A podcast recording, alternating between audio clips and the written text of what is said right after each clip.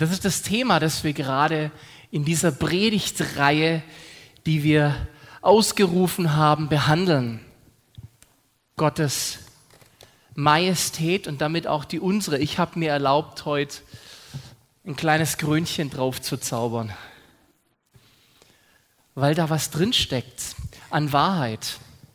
Und Micha hat letzte Woche einen fulminanten Start gemacht mit dem Thema Kingdom Sight und Kingdom Mindset. Und wir haben so einen Dreiklang für dieses Thema uns überlegt aus Kingdom Sight, Kingdom Mindset und Kingdom Influence. Und heute möchte ich mich vor allem mit den zwei letzten Punkten beschäftigen, nämlich wie es ist, als Bürger des Himmelreichs zu leben und mein Einfluss als Influencer des Himmels geltend zu machen hier. Denn das sind wir, Influencer in seinem Namen. Und da setze ich mich jetzt einfach direkt auf die Message von der vergangenen Woche drauf. Und auch heute wird es eine gewisse Fülle an Bibelstellen sein, die ich vielleicht jetzt nicht alle ausdrücklich behandle, aber die es zumindest lohnenswert machen, wenn man sich dafür interessiert, mal tiefer zu graben. Und wie immer werdet ihr ab spätestens morgen dann auf YouTube in der Beschreibung die ganzen Bibelstellen finden und in unserer TL-App, wenn ihr in der Gruppe Bibelstellen von Predigten drin seid, da auch. Und ich lade euch dazu ein, arbeitet das mal durch. Diese Bibelstellen, die ich teilweise auch nur kurz rezitiere, was die für eine Kraft haben und Aussagen.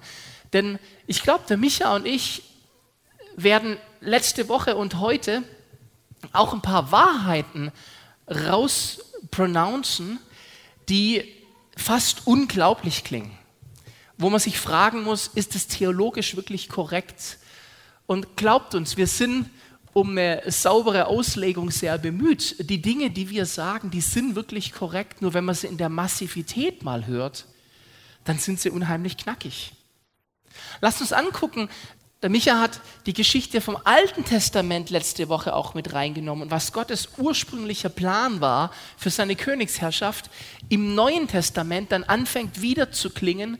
Und die prominenteste Person, die wir als allererstes im Neuen Testament über das Königreich Gottes hören, ist Johannes der Täufer, der zum Beispiel in Johannes 1, Vers 23 diesen berühmten Satz sagt, tut Buße, denn das Königreich ist nahe herbeigekommen. Und Johannes war im wahrsten Sinne, wenn wir in dem Bild von der Königlichkeit und von der Majestät bleiben, der Herold vom kommenden König. Also, ihr wisst ja, wie kinobegeistert ich bin. Und dann die ganzen Ritterfilme im Kopf. Gerade haben Mimi und ich die zweite Staffel von El Kid auf Amazon Prime äh, geguckt. Übrigens eine sehr empfehlenswerte spanische Serie, die das ganze Thema Rittertum wieder auffrischt.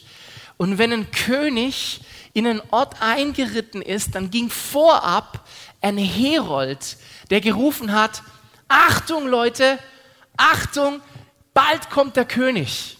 Und dann konnten die Leute sich vorbereiten, dann konnten sie die Straßen schmücken oder vor allem konnten sie gucken, dass sie nicht ganz so schäbig vielleicht bereitstehen, wenn dann der König kommt.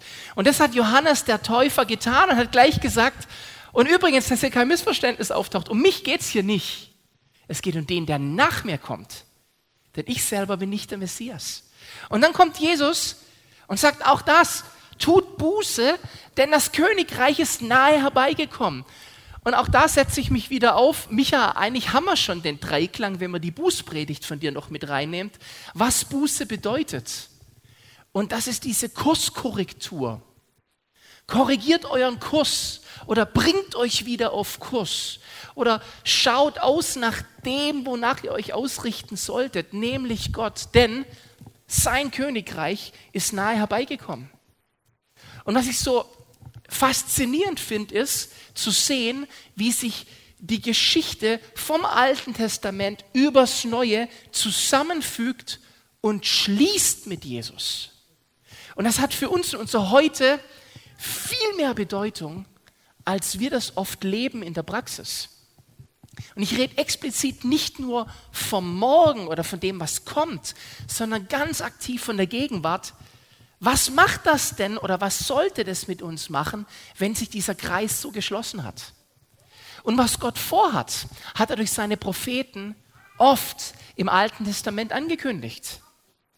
Ich gebe euch ein paar Bibelstellen als Ausschnitt aus dem großen Plan, den Gott hatte und wie er angekündigt hat, was er vorhat, wo sich auch Jesus und alles, was geschieht, vorankündigt. Joel 2, 28. Und danach wird geschehen, dass ich meinen Geist ausgießen werde über alles Fleisch. Es wird passieren, dass sein Geist ausgegossen wird auf alles Fleisch. Das war damals nicht so. Da liest du vereinzelt im Alten Testament, dass einzelne Personen vom Geist Gottes erfüllt wurden. Aber dann alles Fleisch. Und dann, und das ist so bemerkenswert, im 2. Korinther 6, Vers 16, die Formulierung und wie das zusammengehört, das erkläre ich gleich. Denn ihr seid der Tempel des lebendigen Gottes, wie Gott gesagt hat, ich will unter ihnen wohnen und wandeln und ich werde ihr Gott sein und sie werden mein Volk sein. Wir werden uns heute auch ein bisschen mit dem Tempel beschäftigen, dem royalen Ort, dem Königspalast, wo Gott wohnt. Und früher war der Tempel wirklich ein Ort, wo du hingegangen bist und da war Gott. Und jetzt haben wir schon gehört aus dem zweiten Korinther diese Bibelstelle, ihr seid jetzt der Tempel. Was bedeutet das? Diese Stelle aus dem zweiten Korinther bezieht sich auf Hesekiel 37, Vers 26 und 27 und findet sich auch schon im dritten Buch Mose, Kapitel 26. Da heißt es, ich werde einen Bund des Friedens mit ihnen machen, ein ewiger Bund wird es mit ihnen sein, und ich werde sie einsetzen und sie vermehren und werde mein Heiligtum in ihre Mitte setzen, ewiglich. Und meine Wohnung wird über ihnen sein und ich werde ihr Gott und sie werden mein Volk sein. Und es gibt hier eine ganz spannende Geschichte, wo ich leider bisher nur wenige Predigten drüber gehört habe. Und zwar, wie sich die Aufgabe des Tempels verändert hat. Also, wo ist Gott und wo wohnt Gott? Und natürlich wissen wir heute, und ich hoffe, das ist für niemand, der hier ist, eine Überraschung, dass du nicht mehr in eine Kirche, in ein Gebäude gehen musst, in einen Tempel, um Begegnung mit Gott zu haben. So gut. Aber wie ist das dann mit der Majestät Gottes und dem Teil seines Königreichs, wo er wohnt? Früher war das im Tempel. Und was wir uns jetzt anschauen, ist ein Dreiklang aus drei Bibelstellen und ich nenne das mal als große Überschrift Feuer, Herrlichkeit und Gegenwart. Und ihr werdet sehen, wie diese drei Stellen miteinander arbeiten. Sehr gerne dürft ihr, wenn ihr mögt, kurz euer Smartphone zücken und das mal abfotografieren, weil das hat es in sich und das nochmal nachzuschauen, ist vielleicht gar keine so blöde Idee. Vor allem, damit ihr prüfen könnt, dass das nicht eine Schnapsidee von mir ist, sondern wirklich so in der Bibel steht. Erst haben wir 2. Chronik, Kapitel 7, die Verse 1 bis 3 was ist der Hintergrund dieser Geschichte? David wollte nach dem ganzen Reisen mit dem Volk Israel, nachdem sie Gott, der unter ihnen gewohnt hat, in der Stiftshütte, im Zelt der Begegnung, jetzt endlich ein festes Haus machen, einen Thronsaal, einen Tempel. Und Gott hat gesagt, ich, ich ehre das und feiere das, dass du das willst, aber du wirst es nicht machen, dein Sohn wird es dann tun. Und jetzt ist es soweit, Salomo baut den Tempel und in 2. Chronik 7 hören wir von der Einweihung des Tempels. Und es geschieht Folgendes, und das ist wirklich eine gewaltige Geschichte. Stellt euch vor, ihr wärt dort dabei gewesen bei dem, was ich jetzt vorlese. Und als Salomo zu Ende gebetet hatte, da fuhr das Feuer vom Himmel herab und verzehrte das Brandopfer und die Schlachtopfer. Und die Herrlichkeit des Herrn erfüllte das Haus. Und die Priester konnten nicht in das Haus des Herrn hineingehen, denn die Herrlichkeit des Herrn erfüllte das Haus des Herrn. Und alle Söhne Israels sahen das Feuer herabfahren und die Herrlichkeit des Herrn über dem Haus. Da knieten sie mit dem Gesicht zur Erde auf das Pflaster nieder und beteten an. Und sie priesen den Herrn, denn er ist gütig denn seine Gnade währt ewig. Was für eine krasse Sache. Der Tempel wird eingeweiht, es ist da ein Opfer vorbereitet. Ehrlich, nehmen wir das mal nicht so verklärt religiös hin. Stellt euch vor, ihr seid bei einer Veranstaltung und plötzlich fällt da Feuer vom Himmel. Die größtmögliche Pyro-Show und zwar ohne künstliche Hilfe. Hey, das macht was mit dir, wenn plötzlich Feuer vom Himmel fällt.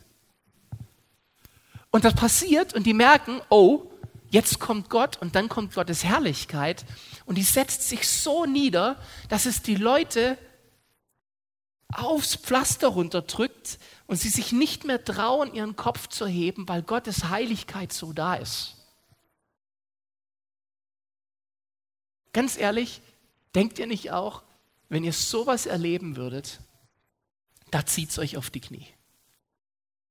Spannend ist, dass wir in Apostelgeschichte 2 lesen, dass das wieder geschehen ist. Genau das Gleiche ist wieder geschehen. Jesus brachte die Majestät Gottes auf die Erde und wieder fällt Feuer auf den Tempel. Nur da ist in der zweiten Chronik, dass es in der zweiten Chronik ein Gebäude war, das Feuer fiel. Und in der Apostelgeschichte 2 klingt das wieder. Und Leute, die die Geschichte kannten früher, die müssen erkannt haben, was für eine Parallelität da drin steckt. Die Jünger sind beisammen, Apostelgeschichte 2, es geschieht Pfingsten. Es kommt ein Sausen und die Gegenwart Gottes fällt auf die Menge und Feuer fällt auf den Tempel. Wer ist der Tempel? Die ganzen Gläubigen. Wieder fällt Feuer in den Tempel. Wow, Leute. Gott hat das Ding rumgedreht und bewahrheitet, was er jahrhundertelang angekündigt hat. Es wird die Zeit kommen, da werde ich meinen Geist ausgießen auf alles Fleisch und werde unter ihnen wohnen. Und das ist das Kommen des Königreiches Gottes. Gott wohnt unter uns.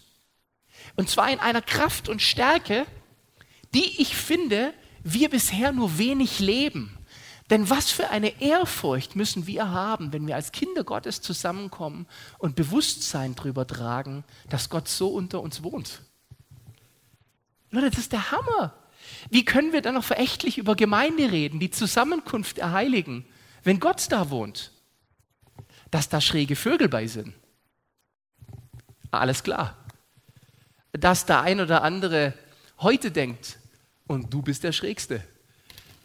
Ist legitim. Aber Gott ist der Punkt, um den es geht. Und seine Gegenwart ist der Punkt, um den es geht. Und dann finden wir das im 1. Korinther 3, damit ich das nicht vergesse, 16 und 17 wieder.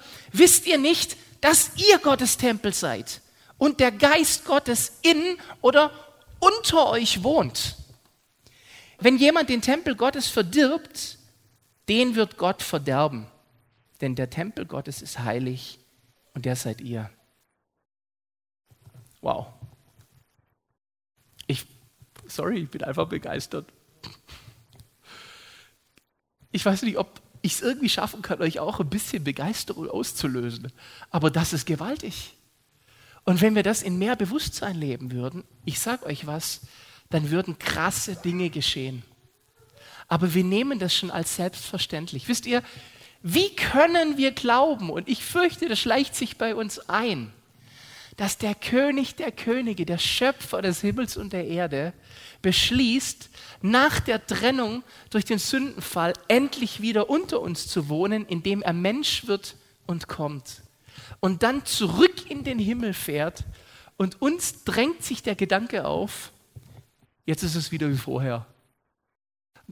Es ging nie darum, dass Jesus nur kurz zu Besuch kommt. Das war, um etwas generell zu verändern, was dann nie wieder sein wird wie zuvor. Das ist der Plan von Jesus gewesen. Es war kein 33-jähriger Besuch, das wäre zu wenig. Und die Kraft des Feuers des Geistes Gottes ist die Pointe da drin. Ich glaube, deswegen sagt Jesus, es ist besser, wenn ich zurück zum Vater gehe, damit diese Kraft aus der Höhe kommen kann. Damit ihr der Tempel seid und wenn Jesus sagt, das Königreich Gottes ist nahe herbeigekommen, dann sagt er, die Trennung, die zwischen uns und Gott bestand, die ist aufgehoben. Es ist vorbei mit, wir können nicht zusammenkommen. Es ist vorbei mit, wir müssen, wenn wir einzelne Berufene sind, in einen Ort gehen, einen Tempel und Rituale erfüllen, damit wir dort, nein, jetzt habt ihr direkten freien Zugang. Und mich hat beim Vorbereiten dieser Message so betrübt, dass wir uns, finde ich, doch verhalten, als wäre Jesus nur auf Besuch gekommen und wir warten, bitte entschuldigt, das darf jetzt nicht falsch verstanden werden, wir warten nur darauf, dass Jesus einst wiederkommt. Denn er kommt wieder. Und das wird dann kein nur, sondern das wird richtig Feuerwerk. Aber an uns ist es nicht nur darauf zu warten, weil dann Gottes Königreich kommt. Die Ewigkeit hat schon begonnen. Und wir leben in ihr. Wenn du mit Gott unterwegs bist, der Geist Gottes in dir lebt und du erfüllt bist von ihm, also sein Tempel bist, dann ist die Ewigkeit schon gestartet und du wirst nur von einem Teil der Ewigkeit in den nächsten gehen. Aber die fängt nicht erst an. Und das macht einen riesen Unterschied. Micha hat letzte Woche, und darauf möchte ich auch nochmal zu sprechen kommen, weil es geht auch darum, wie influenze ich jetzt, also was für einen Einfluss oder auch Ausfluss hat es aus mir raus auf mein Umfeld, wenn ich in diesem Bewusstsein lebe. Und Micha hat darüber gesprochen, über die royale Etikette und hat da dieses Bild aus dem Fußballstadion gebracht mit dem schön in Schale geworfenen kleinen Prinzen. Ja, es ist tatsächlich ein Surab, ein zieh dich entsprechend an. Und ja, es, es gibt etwas wie eine royale Etikette. Ich weiß es gerade, zumindest von der Metaphorik her, unsere Große hatte am vergangenen Freitag Graduation.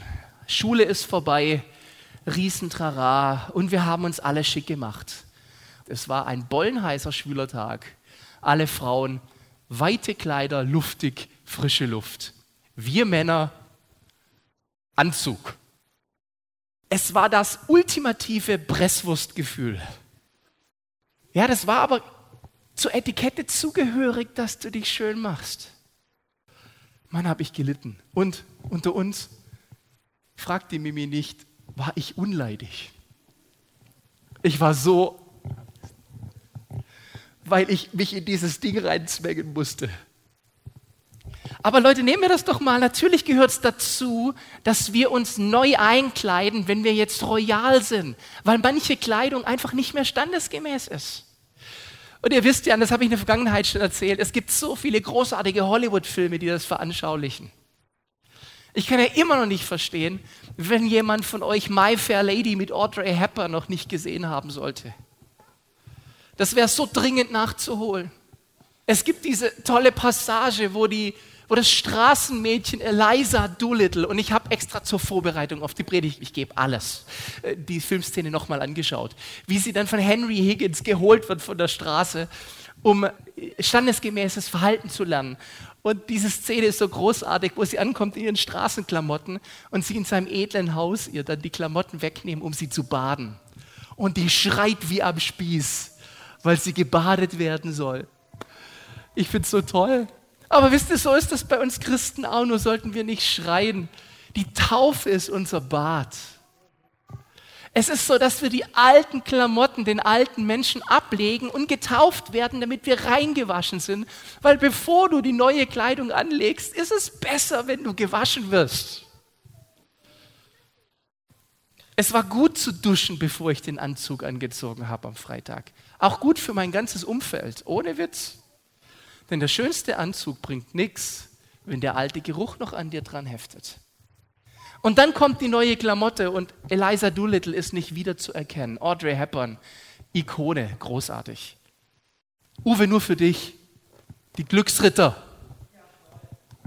Eddie Murphy, Ebenso Szene auch nochmal letzte Woche angeguckt. Ich mag das, dieser Straßenkerl, dem plötzlich was geschenkt wird und der kommt und auch der nimmt dann ein Bad und kriegt neue Klamotten. Nur in dem Film ganz schlimm, der Diener nimmt die alten muffigen Klamotten, während Eddie Murphy im Whirlpool sitzt und fragt die Herren, was mache ich jetzt damit? Und die sagen zu ihm, heb sie auf, weil wenn wir ihn zurück auf die Straße schicken, muss er ja was zum Anziehen haben. Unser Gott ist nicht so. Unsere alten Klamotten werden grundsätzlich himmlisch durchs Feuer gereinigt, nämlich verbrannt. Das alte gibt es nicht mehr. Du wirst gewaschen und kriegst neue Kleidung und die gehört dir für immer. Auch dann noch, wenn du dich nicht standesgemäß verhältst, gehört dir diese Kleidung. Natürlich musst du lernen, dann auch in der Kleidung zu wandeln und dich zu bewegen, die Königsetikette zu leben. Ja, es ist natürlich klar, dass du lernen musst, in einem Anzug zu sein. Ich, ich sage immer gerne, Männer, wer von euch kann einen Anzug tragen? Nicht, wer kann einen anziehen. Wer kann einen tragen? Das ist ein Unterschied. Du kannst einen Anzug anziehen und das macht nichts mit dir. Oder du ziehst ihn an und dein Umfeld macht. Oh. Ladies, in einem guten Kleid muss man sich auch entsprechend bewegen. Es gibt diese tollen Filmszenen in den Filmen, wo dann Frauen in tolle Kleider gesteckt werden, die edel sind und sie laufen dann immer noch so. Das macht das schönste Kleid kaputt. Mal abgesehen vom Laufen in High Heels. Wir Männer würden das gar nicht hinkriegen. Natürlich müssen wir lernen, darin zu wandeln. Das ist dieses Mindset, nachdem wir die Sicht haben, in Anwendung bringen. Und erst dann können wir eine royale Ausstrahlung haben. Die Bibel sagt, wir sollen anders aussehen.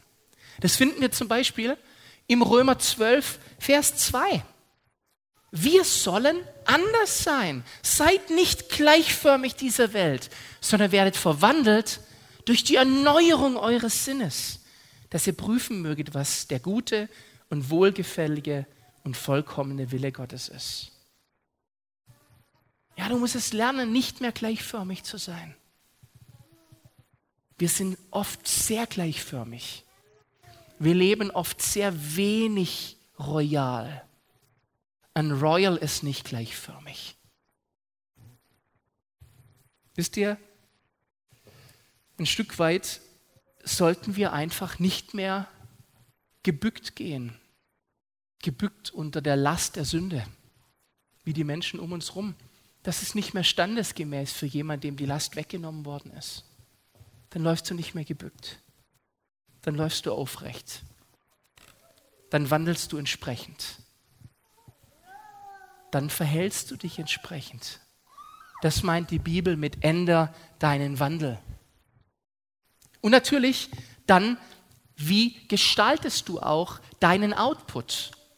Das ist dieses Royale, dass du in der Praxis anfängst, das Königliche um dich herum zu versprühen, indem du königliche Erlässe begünstigst. Das kann in der Berufspraxis ganz praktisch sein, dass du im Bewusstsein deiner Vollmacht arbeitest. Ich erinnere nochmal an den berühmten verlorenen Sohn oder die zwei verlorenen Söhne und an diesen Siegelring, den er kriegt. Oft hier schon gehört, aber vielleicht nicht oft genug. Diese bevollmächtigt mich wieder, dieser Ring, meinen Stempel aufzudrücken und royale Geschäftsbeschlüsse zu machen. Diese Welt da draußen, die wartet darauf, dass wir das Königliche in unsere Firmen, unsere Familien, unser Umfeld bringen. Dass wir nicht gleichförmig sind, auch nicht im reinen Streben nach menschlich messbarem Erfolg. Leute, das ist ein großes Missverständnis. Wir Christen lassen uns von einer unguten, sehr weltlichen Form von Erfolg verleiten, unserem Plan nicht mehr gemäß zu handeln. Und das ist traurig, weil damit verspielen wir, wo wir als Jesus unterwegs sein sollen. Denn wenn sein Königreich gekommen ist mit Jesus und er es nicht wieder mitgenommen hat, und das glaube ich, dass er das nicht hat, sondern dass er es hier versiegelt hat, durch den Heiligen Geist. Dann könnte der Grund, warum wir so wenig Majestätisches hier unter uns spüren, daran liegen, dass die Royals sich nicht royal benehmen. Und da fasse ich mich an der eigenen Nase und sage, ich habe so eine Sehnsucht danach, mein Umfeld, dort wo ich meinen Fuß drauf setze, königlich positiv zu beeinflussen. Ich habe eine Stelle gefunden, die mir letzte Woche durch und durch ging. Ihr kennt die alle. Vielleicht wundert sich der ein oder andere vom Kontext her, aber mir ging sie in dem Kontext so durch. Markus 4, Vers 19. Es ist aus dem Gleichnis vom Sämann. Und ich dachte, manchmal sind auch wir so als Christen. Wir denken immer, da geht es nur um Evangelisation. Ich bin mir nicht sicher. Der Same wird ausgestreut, vielleicht vom Pastor oder Prediger sonntags. Das gute Wort streut er aus. Und manche von uns, habe ich das Gefühl, sind wie die, wo es unter Dornen fällt. Wir gehen raus und sagen, das war eine gute Predigt. Das war, das war richtig gut, das lebe ich jetzt. Und dann kommt Ablenkung. Und für mich beschreibt das andere nichts anderes als Ablenkung. Und die Ablenkung, die nimmt es dir weg und nichts davon wird fruchtbar. Die Sorgen der Welt, der trügerische Reichtum. Hier steht es. Erfolgsstreben der Welt wird verhindern, dass du Frucht bringst. Ist nicht von mir, könnt ihr selber nachlesen. Die Begierden nach allem anderen dringen ein und ersticken das Wort und es bleibt ohne Frucht. Andere Übersetzungsmöglichkeit. Und durch Sorgen und Reichtum und Vergnügungen des Lebens erstickt werden. Deswegen sagt Jesus, dass er ein Kamel durch ein Nadelöhr geht, als ein Reicher in den Himmel kommt. Weil die Ablenkung so massiv ist. Wenn menschlicher Erfolg dein Antrieb ist, dann wird das Majestätische in deinem Leben kaum Platz haben. Kingdom Influence, königliche Einflussnehmer zu sein. Diese Welt, ja, und ich glaube auch ganz speziell diese Zeit, sehnt sich danach, dass in all ihrer Resignation und Hoffnungslosigkeit eine königliche, eine göttliche Perspektive und Achtung, Kraft kommt. Und Gott vertraut dir an, Repräsentant dieser Kraft zu sein, ein Lichtbringer im Auftrag des Königreichs. Lasst unser Licht scheinen lassen. Unser Licht ist zum Scheinen da. Die nächsten Monate werden noch mehr zeigen, dass die Welt da draußen Licht nötig hat. Lasst uns am Gerede von Schatten keinen Teil haben, sondern Licht scheinen lassen. Wir sind nicht die Pessimisten der Nation. Pessimistisch ist alles genug um uns herum. Wir sollen Hoffnung und Licht bringen. Und ich finde in Jesus Hoffnung und Licht. Noch nicht mal, wenn Jesus über die Endzeit spricht, geht es ihm darum, Menschen zu deprimieren, sondern Menschen vorzubereiten und in Aktion zu bringen, damit sie einen positiven Anteil nehmen. Das ist ein großer Unterschied. Jesu Endzeitreden sind keine Angstmache, sondern eine Hoffnungsmache. Und das verwechseln wir so oft. Ich meine, schon bei dem Wort Endzeit Dystopie wird es mir ganz anders. Und dann natürlich, wie das in der Praxis aussieht. Jesus beauftragt seine Jünger, die Nähe des Königreiches zu kommunizieren. Als er sie aussendet, lest es bei der Aussendung der Zwölf, bei der Aussendung der 70. Er sagt immer, heilt die Kranken und lehrt sie die Nähe des Königreichs. Immer in diesem Doppelpack. Es ist nie nur, lehrt sie, damit sie verstehen, dass das Königreich da ist, sondern zeigt ihnen, erweist ihnen, dass das Königreich nahegekommen ist und dann erklärt ihnen, warum das geschehen ist. Weil Jesus, wenn er kommt, in Kraft kommt. Und ja, ich glaube, Heilung wird mit den Repräsentanten des Königreiches manifest. Und das sage ich über alle mangelnde Praxis des Erlebens hinweg. Wir können nicht schön reden, wie wenig wir das erleben. Aber ich kann nicht, ich habe es schon mal gesagt, erlebnistheologisch kleinreden, was Jesu Auftrag ist. Und er verbindet es immer. Bringt das Evangelium nicht nur mit Wort, sondern auch mit Kraft. Weißt du, du kannst dein Umfeld wirklich nur dann beeinflussen, wenn dir wirklich bewusst ist, völlig bewusst ist, welche Veränderung durch dich kommt. Also wenn du die Königswürde von Gottes Königreich in vollem Bewusstsein trägst und repräsentierst. Beiläufig funktioniert es nicht. Es braucht dein Bewusstsein. Und ich glaube, deswegen sagt es Jesus auch so oft. Trage dieses Bewusstsein. Und wenn wir darüber predigen, ist auch unser Grund zu sagen, nimm das Bewusstsein mit, geh begeistert raus aus dem Gottesdienst und lass dir durch die Dornen nicht rauben, dass das durch dich manifest werden soll. Das musst du festhalten und du musst es in Praxis bringen. Dafür sind wir geschaffen. Für dieses Bewusstsein sind wir geschaffen und trotzdem akzeptieren viele von uns aus falscher Demut raus eine Beiläufigkeit an Veränderungskraft. Ähnlich eines netten Nebeneffekts. Das Evangelium Gottes war noch nie trivial. Es war nie ein Nebeneffekt, dass ein Royal, der kommt, eine royale Atmosphäre mit sich bringt, die verändert. Das war der Plan. Lasst uns auch dieses letzte bisschen falscher Demut oder vielleicht auch Angst ablegen. Unsere Aufgabe als Königskinder und Erben ist es, im positivsten Sinne Influencer zu sein, also die Aura und den Geschmack, den Geruch des Himmels zu denen zu tragen, die Gott bisher fern waren. Es braucht eine königliche Sicht, ein Kingdom Mindset und eine bewusste Entscheidung dazu. Das könnte heute sein, ein royaler Influencer zu sein, genau in dem Umfeld, in das ich gepflanzt bin. Und das sage ich auch zu dir, der du das jetzt über YouTube gerade schaust oder der du den Podcast hörst. Heute verschließ dein Herz nicht, sondern triff eine Entscheidung. Diesen Mindshift, diesen Herzensshift zu machen, wenn Gott seine Hand auf dich legt. Es kann ab heute alles anders sein. Warum ist das so? Weil Gott einen Plan für diese Welt hat, die er so sehr geliebt hat, dass es einen eingeborenen Sohn gab, damit alle, die an ihn glauben, nicht verloren gehen, sondern das ewige Leben haben. Du kannst diese Predigt heute einmal mehr einfach nur angehört haben und sagen, ja, oder du triffst eine Entscheidung, ab heute bewusst es zu leben und ein Royal zu sein. Wisst ihr, unser Schneckenhaus ist nicht der natürliche Lebensraum eines Royals.